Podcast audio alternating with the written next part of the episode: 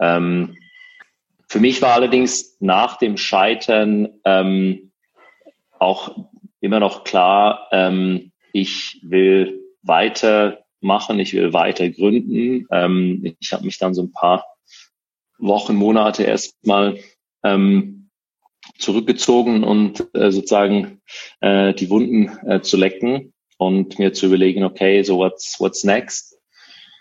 Ähm, hab aber da auch schon gespürt, dass jetzt dieses Scheitern des Unternehmens äh, nicht einfach nur mit mir zu tun hat und ähm, ich da jetzt nicht einfach äh, reingeraten bin, weil ich es nicht besser kann. Wir haben da bestimmt ganz, ganz viele Fehler gemacht, aber ähm, für mich war klar, dass bist jetzt nicht einfach du, ähm, der gescheitert ist, sondern das ist dein Unternehmen, was gescheitert ist. Das ist zwar super tragisch und auch äh, natürlich ähm, mit finanziellen Verlusten sowohl bei uns ähm, als auch bei unseren Investoren verbunden, aber das sagt im Endeffekt über mich als Person noch nicht so wahnsinnig viel aus.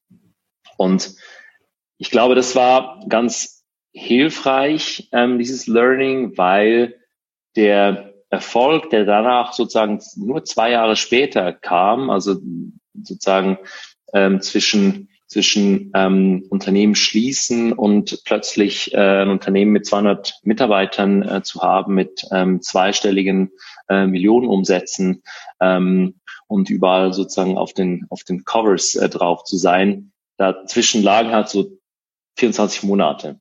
Und für mich war dann aber eben auch klar, so, hm, das ist ja auch total nice jetzt alles und schön, aber genauso wie in der Niederlage, du halt nicht alleine die Schuld äh, dafür trägst, ähm, kannst du halt auch nicht alle Credits auf dich nehmen, dann wenn du mal auf dem Winning Strike bist. Und ich glaube, das war so ein wichtiger Faktor, der mich dann wahrscheinlich auch ein bisschen ähm, hat mehr auf dem Boden bleiben lassen und äh, nicht so nicht so ähm, abzuheben. Falls dir dieser Short gefallen hat, äh, würde ich mich sehr freuen, wenn du den Podcast weiterempfehlst. Das hilft mir sehr. Ansonsten hören wir uns morgen mit neuem Interview oder Short. Lass dich überraschen.